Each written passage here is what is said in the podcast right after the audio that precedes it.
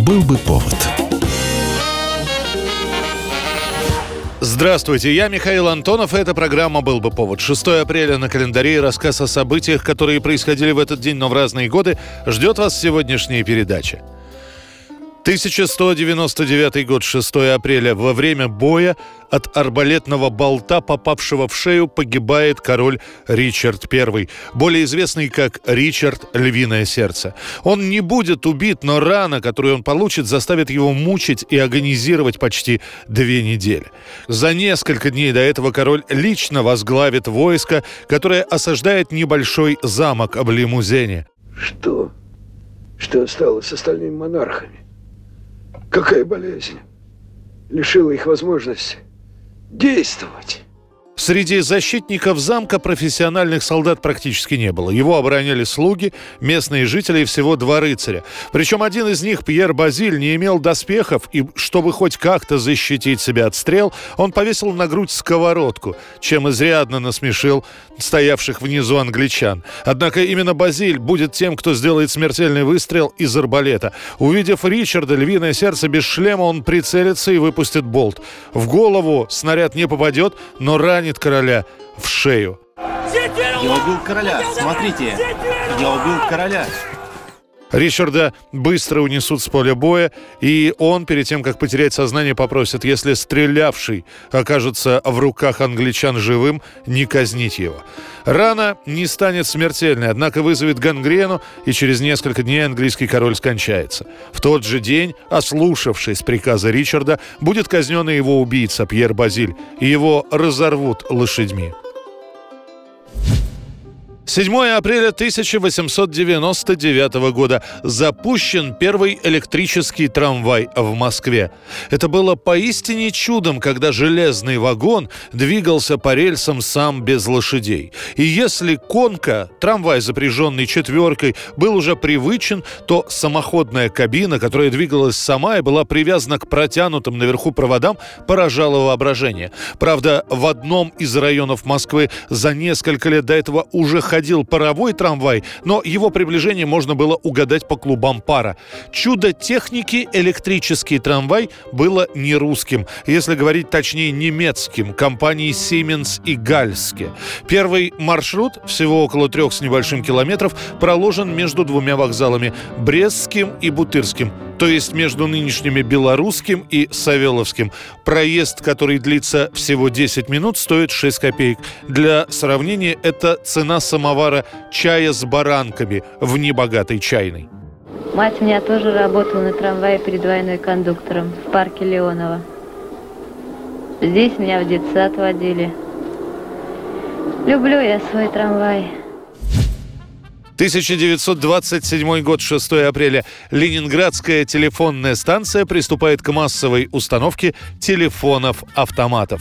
К тому времени телефонных номеров и в Москве, и в Ленинграде насчитывается уже свыше тысячи. Возникает вопрос, удобно ли держать штат барышень-телефонисток или переводить телефонную связь на автоматические рельсы. К середине 20-х годов Ленинградский завод «Красная заря» начинает работать над внедрением в эксплуатацию эксплуатацию автоматических телефонных станций. Принцип их работы предельно простой. Станция сама переключает после набора номера звонящего на абонента. Правда, это касается только прямых номеров. Для добавочных по-прежнему требуются телефонистки. Стоматологическая поликлиника? Алло! Добавочный 362. Ну а после первые телефоны-автоматы начинают появляться и на улицах. В качестве эксперимента решают устанавливать там же, где и находится завод, в Ленинграде. Вскоре это становится удобным видом общения, так как звонок по таксофону является недорогим удовольствием. До денежной реформы 61 года это стоит 15 копеек, после реформы 2 копейки. 1978 год, 6 апреля. В СССР первый перебежчик из числа советских дипломатов политического убежища в США просит чрезвычайный и полномочный посол СССР в ООН Аркадий Шевченко. 48-летний дипломат был не только послом, но и заместителем генсека ООН по политическим вопросам. Уже потом выяснится, что получив эту должность в Организации Объединенных Наций в 1973 году, году Шевченко практически сразу начинает сотрудничать с ЦРУ. В своей книге «Разрыв с Москвой» Шевченко пишет, что он попал в капкан после встречи с сотрудником ЦРУ, однако успокаивал себя тем, что думал, что работа на американцев в течение определенного времени будет наиболее эффективным способом получить их помощь в устройстве новой жизни. Что ему не хватало? Чего? Жена, прекрасные дети, огромная зарплата – Наши резиденты, наблюдая за Аркадием Шевченко, предполагают, что он работает на Штаты, однако прямых доказательств этому нет. И тем не менее, в апреле 78-го Шевченко вызывают в Москву с формулировкой «для консультаций». Если бы Аркадий Шевченко рискнул бы и приехал бы, то скорее всего ничего бы не произошло. У КГБ не было ни одного доказательства его причастности к шпионажу. Но после вызова наш дипломат начинает паниковать, идет к американцам и просит политического убежища. В Москве остаются его жена и сын-студент. Супруга покончит жизнь самоубийством через полгода. Сыну дадут доучиться в МГИМО, потом он поменяет имя и фамилию, и его устроят в Институт государства и права. Сам Шевченко так и останется в США и в 67 лет скончается от цирроза печени. Спившийся человек, э, совершенно утративший, так сказать, э, все, что он нарабатывал за период своей дипломатической карьеры.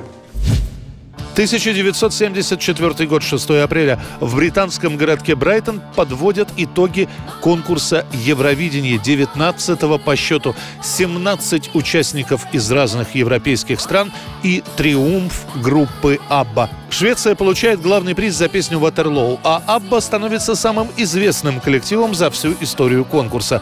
Второе место занимает победительница конкурса десятилетней давности Джиньолла Чинкветти из Италии. Известная певица Оливия Ньютон-Джон, представлявшая Великобританию, занимает только четвертое место. Это была программа «Был бы повод» и рассказ о событиях, которые происходили в этот день, но в разные годы. Очередной выпуск завтра. В студии был Михаил Антонов. До встречи.